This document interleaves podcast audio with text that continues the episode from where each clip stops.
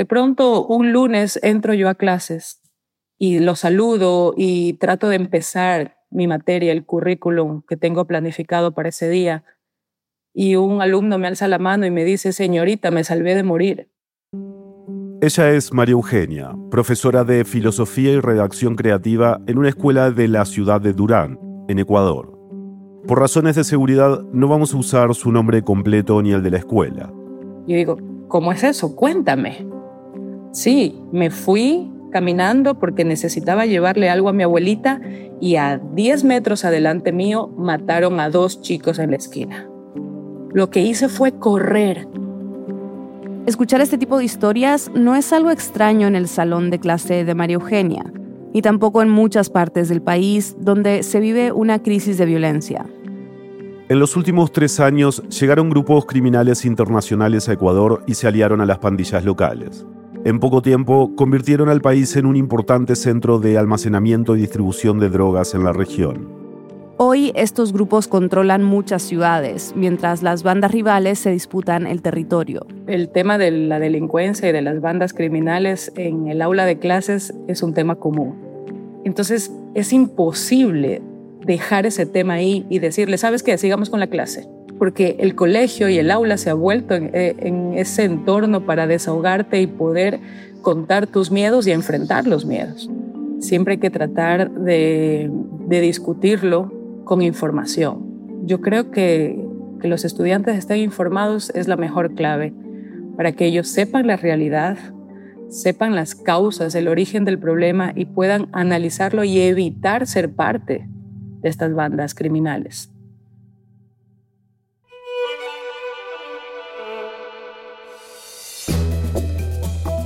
Bienvenidos a El Hilo, un podcast de Radio Ambulante Estudios. Soy Elías Budasov. Y yo soy Silvia Viñas. Se cumple un mes desde que el presidente de Ecuador, Daniel Noboa, declarara que en el país se vive un conflicto armado interno. Fue su reacción a una ola de violencia, quizás la más brutal desde que comenzó la crisis de inseguridad. Empezó el domingo 7 de enero, cuando un líder pandillero escapó de la cárcel. El criminal más peligroso de Ecuador, Adolfo Macías Villamar, alias Fito, se encuentra prófugo. Al día siguiente, las principales cárceles del país se amotinaron. La semana inició con un amotinamiento en al menos seis cárceles. En esos reclusorios, los presos secuestraron a al menos 84 agentes penitenciarios. Luego, hombres armados tomaron una cadena de televisión nacional y lo transmitieron en vivo.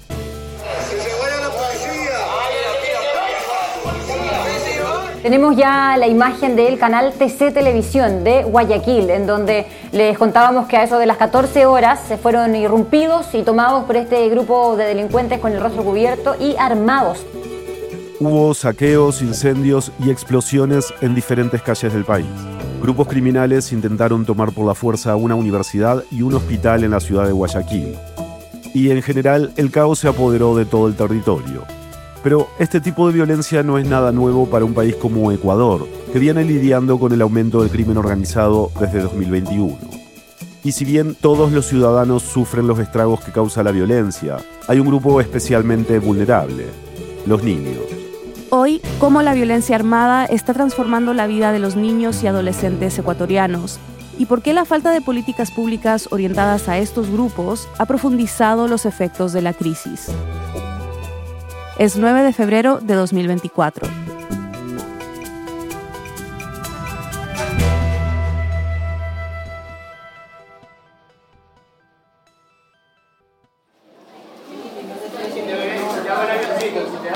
Ok, présteme atención, por favor. Es martes por la mañana y los estudiantes de María Eugenia entran al salón para la clase semanal de filosofía. Son 30 jóvenes de 15 años. El día de hoy vamos a hacer una actividad diferente. Hoy no vamos a recibir clases. Hoy están felices. En vez de sentarse a escuchar la lección, como es costumbre, van a ver una película. La vida es bella. Y esto fue gracias también a la propuesta e iniciativa de los propios estudiantes del Consejo Estudiantil del colegio. Así que un fuerte aplauso para ellos. María Eugenia los describe así. Mis estudiantes son curiosos, son creativos, son risueños, sueñan todos los días, con progresar, con mejorar su calidad de vida. Eh, son salseros, les gusta mucho la, música, la salsa. Les encanta jugar pelota. Acá jugar fútbol es la fascinación de los estudiantes y el juego les permite olvidarse de cualquier problema. El juego les permite reírse. Eh, ellos son felices cuando juegan, cuando conversan con amigos, pero también son chicos que sufren porque la violencia está en todos los rincones del país. Y desafortunadamente en Durán, en la ciudad donde yo vivo, se ha enraizado con más fuerza. Durán es la ciudad más peligrosa de Ecuador y una de las 10 ciudades más violentas del mundo. Uno de los factores que la hace tan violenta es su ubicación geográfica. Es una ciudad dormitorio de unos 300.000 habitantes que queda a orillas del río Guayas. La cuenca baja del río Guayas, del lado izquierdo, ahí está Durán el río Guayas va y desemboca en el Golfo de Guayaquil y el Golfo de Guayaquil en el Océano Pacífico. Entonces es una eh, situación geográfica predilecta para estos grupos. Es que el puerto de Guayaquil es el epicentro del narcotráfico en el país y a Guayaquil y Durán solo la separa un puente. Entonces, esta ciudad dormitorio se ha convertido no solo en un punto estratégico para el envío de droga, sino en el campo de batalla de las dos bandas que se pelean el control de Durán, los Latin Kings y los Chone Killers. Pero ¿hace cuánto tiempo es que este tipo de violencia es un problema para tus estudiantes? Yo creo que hay un, como un punto de partida. Fue en febrero del 2022 cuando Durán amaneció con dos cuerpos colgados en un puente peatonal al ingreso de nuestra ciudad.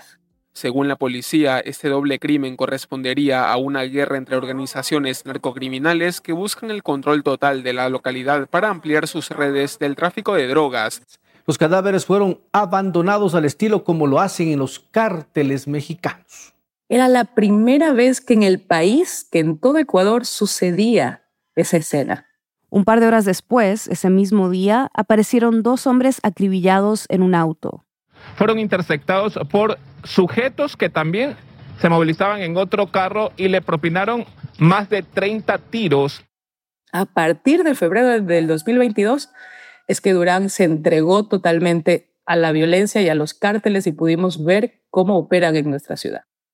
¿Y cómo cambió la dinámica de la escuela desde ese momento? Eh, ha cambiado mucho en la forma de vida de todos. Ahora, en la dinámica estudiantil, ha cambiado porque nosotros pensábamos que el confinamiento de la pandemia era el último confinamiento de nuestras vidas. Celebramos un montón cuando nos dijeron vuelvan a las aulas, el COVID no es más un problema. Pero nunca nos imaginamos que ahora otra pandemia llamada la delincuencia, las bandas delictivas, el terrorismo. No nos imaginábamos que por esa razón teníamos que encerrarnos otra vez. Desde el año pasado, el Ministerio de Educación ha suspendido la presencialidad en las escuelas de Durán dos veces. El primer cierre fue a finales de septiembre de 2023, y solo para Durán y Guayaquil por el aumento de los asesinatos. Luego, en enero de este año, suspendieron las clases para todo el país. Esto fue después de la ola de violencia que mencionamos al comienzo del episodio, cuando varios hombres encapuchados tomaron la sede de un canal de televisión nacional. Pero la educación virtual no funciona en Ecuador, porque los hogares no tienen un buen servicio de Internet, porque en un hogar si hay cuatro hijos, no hay cuatro computadoras o cuatro celulares porque si no alcanza para la comida, para cubrir la canasta básica, si no alcanza para una medicina, ¿cómo va a alcanzar para un servicio de Internet de buena calidad? Entonces yo he tenido estudiantes que son cuatro hijos, cuatro hermanos, perdón, y al ser cuatro hermanos no pueden conectarse todos a clases, se turnan para conectar a clases. Entonces decir que eh, la educación continúa al 100% de manera virtual es una falsedad un montón de estudiantes no se conectaron y la educación nuevamente se afecta. Según el Ministerio de Educación, la mayoría de las escuelas del país han vuelto poco a poco a las aulas. La de María Eugenia es una de ellas, pero hay pupitres que aún están vacíos. Tenemos un porcentaje de estudiantes que no están asistiendo a clases. Y no están asistiendo a clases porque sus familias fueron extorsionadas. En Ecuador se ha vuelto común que las bandas extorsionen a los pequeños y medianos comerciantes. Es una manera en la que han diversificado su financiamiento. Según la policía ecuatoriana, la extorsión aumentó casi un 400% desde el 2021. Y las consecuencias de no pagar pueden ir desde una agresión física hasta la muerte. María Eugenia me contó lo que le pasó a la familia de una de sus estudiantes. Una mañana se levantaron, abrieron la puerta y encontraron un papel. Un papel donde dice, somos el grupo tal, te llamas tal, tu hija estudia en tal lugar y queremos tanto dinero si no matamos a tu hija. Y ese papel venía incluido de regalo dos balas para que sepan que tienen armamento y que están hablando en serio. Por esta amenaza, María Eugenia dice que los padres decidieron no mandar más a su hija a la escuela y por el momento se fueron de la ciudad. Entonces tenemos un porcentaje de alumnos que están estudiando de manera a distancia. Es decir, que las docentes nos comunicamos con sus padres, les llamamos por teléfono, les enviamos un par de tareas, explicamos clase, etcétera, y ellos envían por correo tareas. Pero esa no es la educación que se merecen y la violencia está afectando directamente a la educación. Y así como algunos alumnos no han podido volver a las aulas, también hay escuelas que siguen cerradas, que solo dan clases a distancia. Para María Eugenia esto puede ser muy peligroso. Para evitar que los estudiantes ingresen a grupos criminales, las escuelas tienen que estar abiertas, porque es allí donde los estudiantes aprenden, discuten, conversan, ríen, juegan, entonces es un ambiente seguro. Las escuelas no deben estar cerradas, porque si las escuelas están cerradas, los chicos se quedan a la deriva o solos en su casa o en la calle. Y es ahí donde aprovechan aún más estas bandas criminales. Soy de las que creo que las escuelas es lo último que se debe cerrar. Porque no hay otro lugar seguro donde puedan ir los jóvenes. Y esto los afecta a todos, a los que no van a la escuela de manera presencial, sí, pero también a los que sí van. Yo me pregunto, ¿qué quieren que haga un adolescente si no tiene una biblioteca buena donde ir? Si no tiene una cancha para poder jugar bien fútbol de manera gratuita que no te alquilen la cancha, si no tiene un parque recreativo, si no tiene donde bailar, donde ver un teatro, ¿qué hacen los adolescentes? Si sus padres se van a trabajar todo el día a Guayaquil o a otro lugar y se quedan solos. Es ahí, en ese abandono del Estado, donde aprovechan los tentáculos de las bandas criminales y han reclutado un montón de adolescentes y niños. Porque nos hemos encontrado con casos de sicariatos perpetuados por chicos de 12, 14 años. Y en el 2022, la Policía Nacional dijo que en Durán había una escuela de sicarios. Es decir, donde aquí venían a enseñarle en un cerro llamado el Cerro Las Cabras a niños de 11 y 12 años a disparar. Entonces, ante todo ese abandono, la falta de recursos, la falta de proyectos sociales dirigidos para niños y adolescentes, eh, la falta de acceso a servicios básicos ha creado esta situación que hoy vivimos. A pesar de estar asentada al lado de un río, Durán sufre desde hace años escasez de agua. Casi un 70% de la población no tiene agua potable en sus casas. Por varios años, décadas podría decir yo, las autoridades no se han preocupado de la ciudad de Durán y mucho menos se van a preocupar por los jóvenes, por los niños y adolescentes. Yo creo que los gobernantes tratan de llevar su gobierno solo para los adultos. Piensan solo en adultos, piensan solo en los impuestos, en los votos, en los adultos, pero los gobernantes no piensan en los niños, no piensan en los adolescentes. Pero por supuesto que necesitamos la ayuda y el acompañamiento de las autoridades. María Eugenia me contó que varias veces su escuela le ha pedido a la Policía Nacional que pongan a agentes afuera del edificio durante las horas en las que entran y salen los alumnos, pero hasta ahora nadie se ha presentado. Entonces nosotros como profesores nos hemos organizado a la salida del colegio ponernos en una esquina, vigilar por un lado, pero nosotros los profesores también somos corremos peligro. Creo que los maestros son es una de las profesiones más delicadas y que más ha sufrido en este caso por la delincuencia, porque ha habido amenazas, ha habido extorsiones, ha habido asesinatos a maestros. Entonces, ¿quién nos cuida a nosotros si nosotros tratamos de proteger a nuestros alumnos? Y no solo de protegerlos físicamente, también los protegemos emocionalmente porque damos contención, los escuchamos, que es lo que más necesitan ellos, ser escuchados. Según María Eugenia, cinco de cada diez de sus alumnos han tenido una experiencia cercana con la violencia. Uno de ellos, por ejemplo, juega al fútbol con miembros de una banda. Porque resulta que esos miembros de la banda eran sus amigos de la infancia. Bueno, yo cuando era pequeño yo me crié con ellos, jugando. Entonces, a medida que iban creciendo, se iban metiendo en esas bandas. Este es su alumno. No vamos a mencionar su nombre por razones de seguridad. Entonces, él se encuentra como entre la espada y la pared y dice, si no le saludo y dejo de ser su amigo, se puede enojar, al menos tengo que saludarlo. Y a veces estar en la cancha ellos me saludan y a mí como que se me hace feito no saludarlos porque son amigos desde pequeño. Entonces, a veces... También tengo miedo de saludarlo porque qué tal si lo están buscando y lo quieren matar y yo estoy al lado de él. Tengo miedo de que lleguen así de la nada una, cualquier moto y nos disparen, ya que por ello, a ellos no les importa nada si, si estamos jugando no. El miedo y la ansiedad son sentimientos comunes entre los alumnos de María Eugenia. Una de ellas le contó lo difícil que es ser la hermana mayor bajo este contexto. Porque cerca de nuestra casa eh, han habido así algunos atentados. Entonces, justo en la esquina, la vez pasada hubo así mismo en la madrugada, eh, unas personas habían llegado y lanzaron balas eh, a otras personas que venían en un carro y se escuchó horrible. Entonces yo lo primero que iba a hacer es ir a ver a mis hermanas, pero mi mamá desde su cuarto nos dijo, no salgan, no salgan. Y me quedé en la cama acostada con mi hermana, que como compartimos cuarto, eh, me quedé acostada con ella y le dije, no te muevas y esté tranquila. Y ella se puso mal, se puso a llorar porque tenía miedo obviamente. Entonces ya al rato yo sí me levanté y fui a ver a las otras dos hermanas, que ellas duermen en un cuarto aparte también y les pregunté si estaban bien y todo eso. O sea, es terrible el miedo con el que vivo yo, porque yo cuido de ellas ya que mis padres trabajan, entonces tratar de pasar eso es difícil.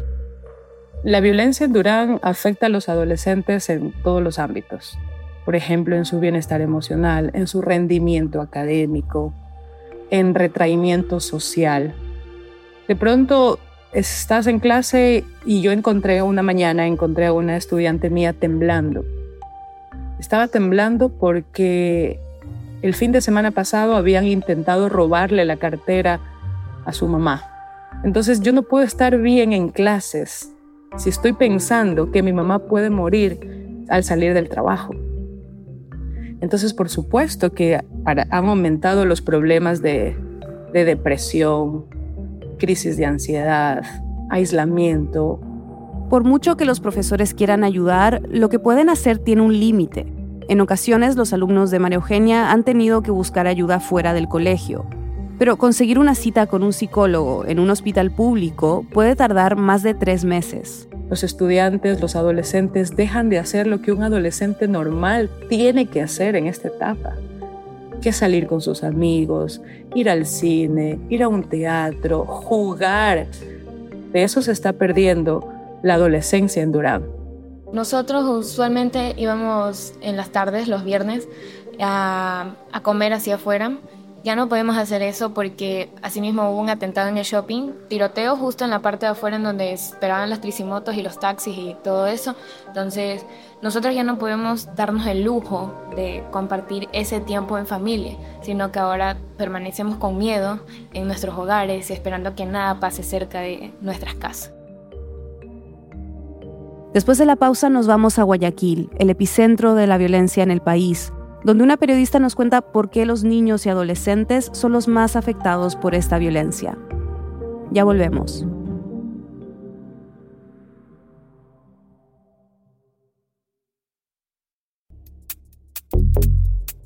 Cada mañana tenga listo su café, su chocolate, su mate o su tinto, que nosotros le servimos el desayuno político en huevos revueltos con política. Un podcast que le explica la movida de poder más importante de Colombia. Son 10 minutos de información clara y precisa de lo que pasa en nuestro país, Si está en Colombia o le interesa conocer más de lo que pasa en nuestro país, Huevos Revueltos con Política es el desayuno perfecto para usted. Con las voces de expertos, tomadores de decisiones y los periodistas de la silla vacía, el primer medio nativo digital colombiano que cuenta las movidas del poder. Huevos Revueltos con Política está disponible de lunes a viernes a primera hora de la mañana en su plataforma preferida de podcast y en lasillavacía.com. Nos escuchamos pronto.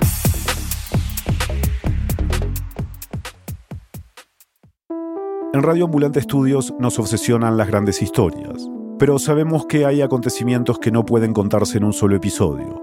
Por eso llegó Central, nuestro canal de series. La gente escucha populismo y dice, populismo, ¿Alguien quiere un presidente populista? Y una de las historias más relevantes en el continente es la del presidente del Salvador, Nayib Bukele. ¿Nadie? Bueno, yo sí. El poder que ha construido Bukele abre una pregunta para toda América Latina. ¿Cuál es el punto en el que las promesas de la democracia ya no importan? Escucha Bukele, el Señor de los Sueños, una serie de seis episodios sobre cómo un publicista se convierte en político y convence a una sociedad de entregarle un poder sin límites. Puedes suscribirte buscando Central en tu aplicación de podcast favorita o visítanos en centralpodcast.audio.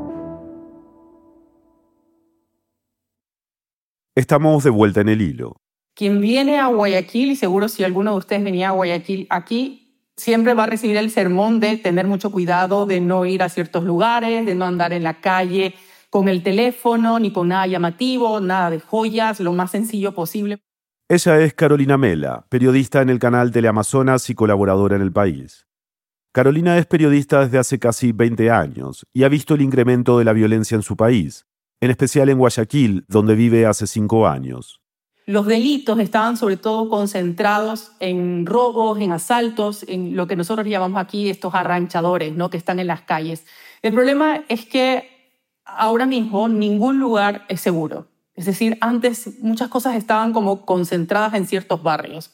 Ahora mismo ningún lugar nos podemos sentir seguros. Yo, por ejemplo, he tenido que mudarme de casa a tratar de buscar un lugar más seguro, porque en realidad lo que hace la inseguridad y todo lo que está pasando en este momento en Ecuador, especialmente aquí en Guayaquil, donde se concentra la violencia, es simplemente buscar lugares donde tengas que encerrarte y tratar de blindarte lo que más puedas. Carolina percibe esta violencia en todos los barrios. En los últimos tres años, la ciudad ha vivido una escalada de violencia extrema asociada al narcotráfico y las disputas entre bandas criminales por el control del territorio. Con datos a octubre de 2023, los homicidios en la zona de Guayaquil y las ciudades aledañas de Durán y San Borondón aumentaron 63% respecto de 2022. Es decir, los sicariatos se han, podido, se han desplazado, mejor dicho, de estos barrios que han estado históricamente abandonados por el Estado, por el municipio, por ejemplo, de Guayaquil, hasta las calles más transitadas, hasta los malecones, por ejemplo, donde hay muchísima gente paseando, hasta en zonas exclusivas de Guayaquil o en, restaurantes que están en una ciudad que está muy al lado de Guayaquil, que se llama San Borondón, donde nosotros transitamos constantemente, ¿no? Y esto se ha trasladado, esta violencia se ha trasladado a hospitales y también a las escuelas. Es decir, para que tengas una idea, el crimen lo que ha hecho es que en este momento no tiene códigos, o sea, no discrimina a niños, a mujeres, a enfermos, a nadie. Entonces no te puedes sentir seguro en ningún lado. Carolina, ¿cómo es cubrir la violencia actualmente en Guayaquil? ¿no? ¿Cómo, ha cambiado tu trabajo como periodista en estos últimos años? Mm, ha cambiado muchísimo. Es decir, cuando pasaba algo aquí en Guayaquil, un periodista seguro podía estar en apenas minutos cubriendo lo que estaba sucediendo. En este momento no. Existen esto que de hecho es muy conocido en, varios países que, que tienen una violencia similar a la nuestra, las zonas silenciadas. Hay lugares en los que ya no podemos nosotros transitar. Carolina me contó que hace poco pudo entrar a Nueva Prosperina, una de las zonas más violentas del país en el noroeste de Guayaquil, donde viven unas 360.000 personas y todas las casas están extorsionadas. O sea, todas las familias que viven, que tienen una casa ahí, están extorsionadas, vacunadas, que les dicen acá. Por ejemplo, de algunas personas que yo hablé, les cobraban dos dólares semanales. Cada domingo pasa el tipo en la moto a cobrar la famosa extorsión, la famosa vacuna. Esto es lo que María Eugenia nos contaba en el segmento anterior sobre las familias de sus alumnos. Las bandas criminales les cobran dinero, supuestamente por la seguridad. Carolina había ido a reportar sobre la falta de agua en esta zona.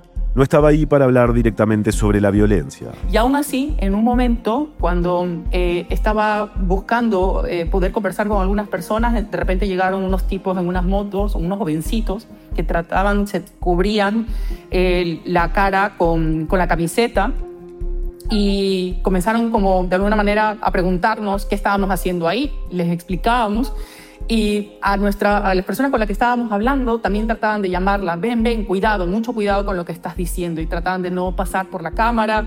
Entonces sabíamos que de repente que la cobertura estaba como un tanto tranquila, parecía, puede eh, detonar en esto, ¿no? En, que se vuelve extremadamente peligroso. Así que lo que hicimos fue irnos en apenas minutos. Carolina, en un reportaje que escribiste hace poco en El País, planteas que la violencia afecta muy duro a los bebés y a los adolescentes. ¿Podrías contarnos por qué y cómo impacta a estos grupos? Yo creo que lo primero que tienen que entender es que a los niños en Ecuador los están asesinando en distintos lugares, o sea, camino a la escuela, en sus casas, mientras están durmiendo, con las puertas cerradas, las ventanas cerradas, eh, tomando un helado en una heladería o incluso en la iglesia, que fue uno de los últimos crímenes que se dio en Manta, en la provincia de Manabí. Los datos son duros. Los homicidios de niños y jóvenes vienen en aumento. En 2018, la Policía Nacional registró 75 homicidios. Los casos siguieron subiendo cada año y en 2023 llegaron a 770, según la policía y UNICEF. Y en los datos se puede ver una tendencia. La mayoría de las víctimas fueron niños pequeños desde recién nacidos hasta 4 años y adolescentes de 15 a 19. Estos niños, cuando son los más pequeños, están con sus padres están en, entornos que muchas veces son en estos barrios también que hay una alta violencia criminal donde los niños, por ejemplo, han sido víctimas de sicariato. Uno de los últimos crímenes se dio en el Guasmo, en el sur de Guayaquil. Los sicarios dispararon a través de las ventanas de una casa y mataron a cuatro niños y a su madre. Los niños estaban durmiendo. Y al final lo que sucedió, según la policía, es que eh, encima los sicarios se equivocaron de casa, era la casa de al lado. Pero la violencia hacia los niños y los jóvenes no es nueva en Ecuador. Y como dice Carolina, los homicidios son solo la punta del iceberg. En la base de ese iceberg hay pobreza infantil, desnutrición, contaminación, situaciones de maltrato, abuso sexual, embarazo infantil y adolescente, femicidios. Lo que está sucediendo con la violencia en Ecuador es que por mucho tiempo en realidad los niños estaban siendo asesinados de distintas formas. Es decir, ya había un caldo de cultivo dentro de las casas, las familias, en estos barrios que tienen mucho hacinamiento, mucha inseguridad, en las que los niños también ya eran víctimas de mucho maltrato. Entonces, en esta data, por ejemplo, mezcladas, mezclados niños, niñas, que, eh, que, estaban en medio de un femicidio, por ejemplo. Están asesinando a su madre y ellos también fueron víctimas de ese, de ese crimen. ¿no? Aún así, Carolina me explicó que los homicidios de niños y adolescentes están asociados sobre todo con el reclutamiento de bandas criminales. El año pasado Carolina estuvo en Esmeraldas, una ciudad costera del norte que colinda con Colombia. Pudo entrar a un barrio controlado por una banda criminal, los Tiguerones, pero acompañada de un contingente policial y militar. Y a mí una cosa que me extrañó muchísimo en todo el recorrido que hicimos de subida y bajada, porque queda como una montaña, es no ver niños y ni adolescentes. Era impresionante. No había, no había jóvenes de, de 15, de 16, de 19 años. No había nada. Me llamó, fue tan evidente que me llamó, me saltó enseguida. Cuando comienzo a preguntar un poco, porque hay mucho temor de la gente de hablar, ellos comienzan a decir, no están aquí, o los han mandado, o ya habían sido reclutados por estas bandas criminales. Y eso es lo que está pasando. Carolina recordó la primera vez que supo de un caso de violencia en una escuela en Guayaquil, hace dos años, en un barrio llamado Socioviviendas 2, donde viven unas 3.000 familias. Entonces un día lo que hay es, es una alerta de una, de una docente en que comienza a explicar que los criminales se comenzaron a dar balas y corrían en el techo de la escuela. que los niños gritaban, que trataban de ponerse las mochilas encima, que estaban debajo de las, de las bancas, de los pupitres, que las profesoras les decían tranquilos, que trataban de reunirlos, que se arrastraban en el piso hasta la puerta para poder ver si podían salir. Ni siquiera sabían qué hacer. En realidad, nadie en ese momento sabía qué hacer cuando te quedabas en la mitad de una balacera. Ahora mismo, en las escuelas, ya se habla de eso. Escuelas privadas, fiscales, todos hablan de qué tienen que hacer. Y de hecho, algunas, las que pueden, lo que están haciendo es poniendo eh, refuerzos en las ventanas, justamente en caso de que exista una balacera y que alguna de esas balas perdidas puedan llegar. Recordemos que, como escuchamos en el segmento anterior, ha habido cierres de escuelas por la violencia. Algunos continúan hasta hoy. Hay niños y adolescentes que no han podido regresar a las aulas. Y todo esto, claro, ha tenido un impacto enorme en su educación. Carolina me contó lo que vio hace poco en Punta de Piedra, una comunidad rural a una hora y media de Guayaquil. Habían chicos de 8 años, 10, 15 años que solo sabían escribir máximo su nombre, un par de oraciones, que no saben prácticamente ni leer y no saben escribir, saben apenas sumar. Entonces ahí te das cuenta de la deficiencia que ha provocado, y esto se viene arrastrando desde la pandemia, la virtualidad. Porque además de esto, ¿qué es lo que ocurre? Muchos de estos chicos no tienen las herramientas tecnológicas para poder acceder a la famosa educación virtual. Y mucho menos, incluso en algunos lugares ni siquiera tienen internet para poder estar conectados a sus clases. Y además, la dificultad del entendimiento, porque tienen padres que son analfabetos, no hay quien les explique en la casa lo que tratan de aprender eh, a través de la escuela. Y a esto se suma otra variable, la pobreza y la necesidad de trabajar. En esta comunidad de Punta Piedra, los niños y los jóvenes se dedican a recolectar cangrejos, al igual que sus padres. El trabajo infantil es una de las principales razones detrás de la deserción escolar en Ecuador, un problema que viene en aumento en los últimos años. Y nadie se está preocupando y lo más grave es que no estamos hablando de eso o hablamos muy poco de eso en Ecuador.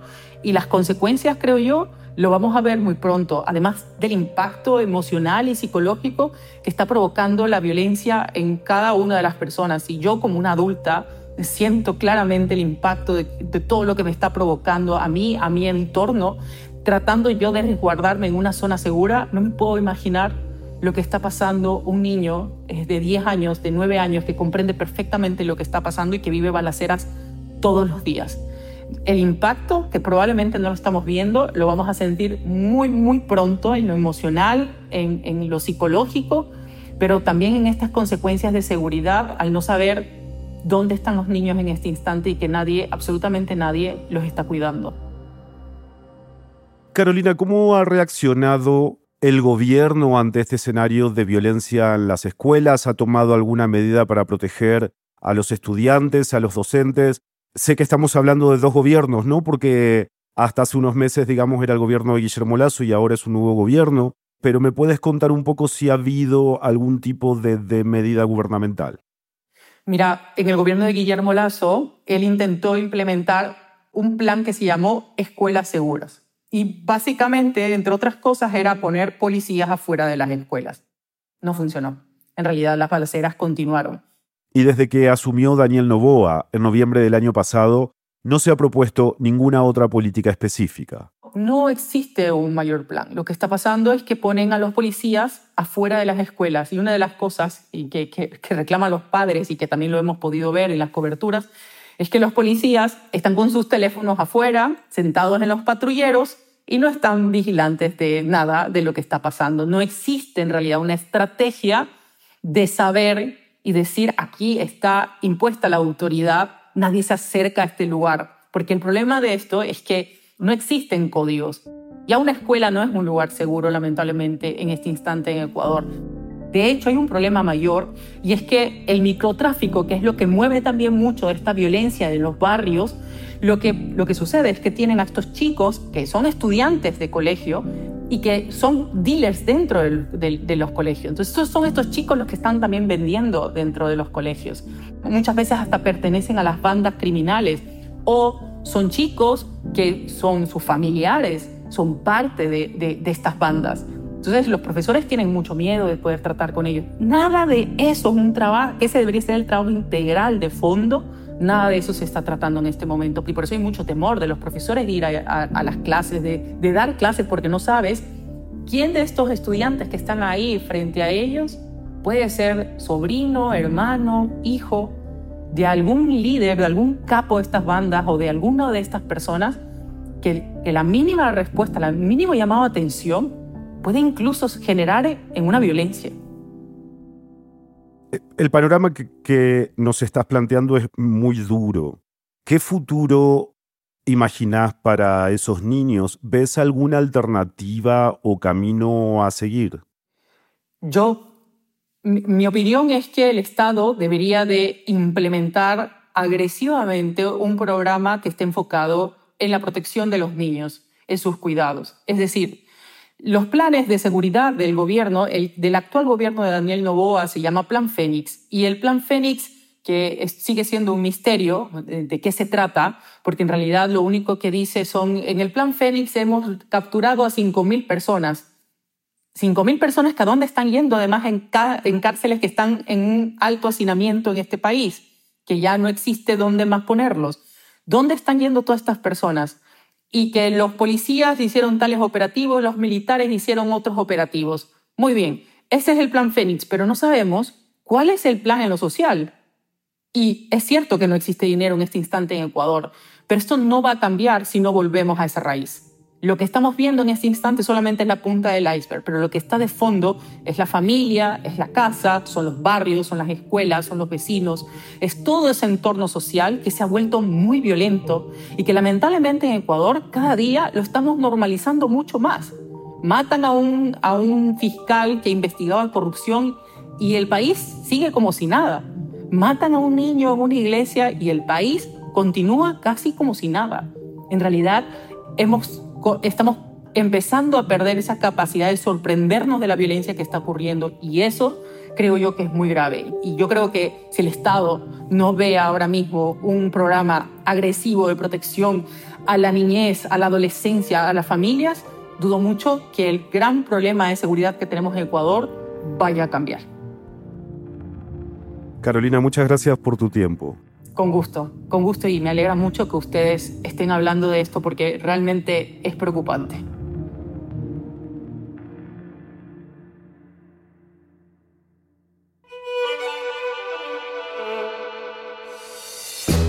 Este episodio fue producido por Mariana Zúñiga y por mí, Nausica Palomeque. Lo editaron Silvia y Eliezer. Bruno Celsa hizo la verificación de datos. La mezcla y el diseño de sonido son de Andrés Aspiri y Ana Tuirán con música de Elías González y Ana. Queremos agradecer a nuestra compañera Desire Yepes por su ayuda en este episodio. El resto del equipo del hilo incluye a Daniela Cruzat, Analía Llorente, Samantha Proaño, Paola Leán, Juan David Naranjo Navarro, Elsa Liliana Ulloa y Natalia Ramírez. Daniela Larcón es nuestro director editorial, Carolina Guerrero es la CEO de Radio Ambulante Estudios. Nuestro tema musical lo compuso Pauchi Sasaki. El Hilo es un podcast de Radio Ambulante Estudios.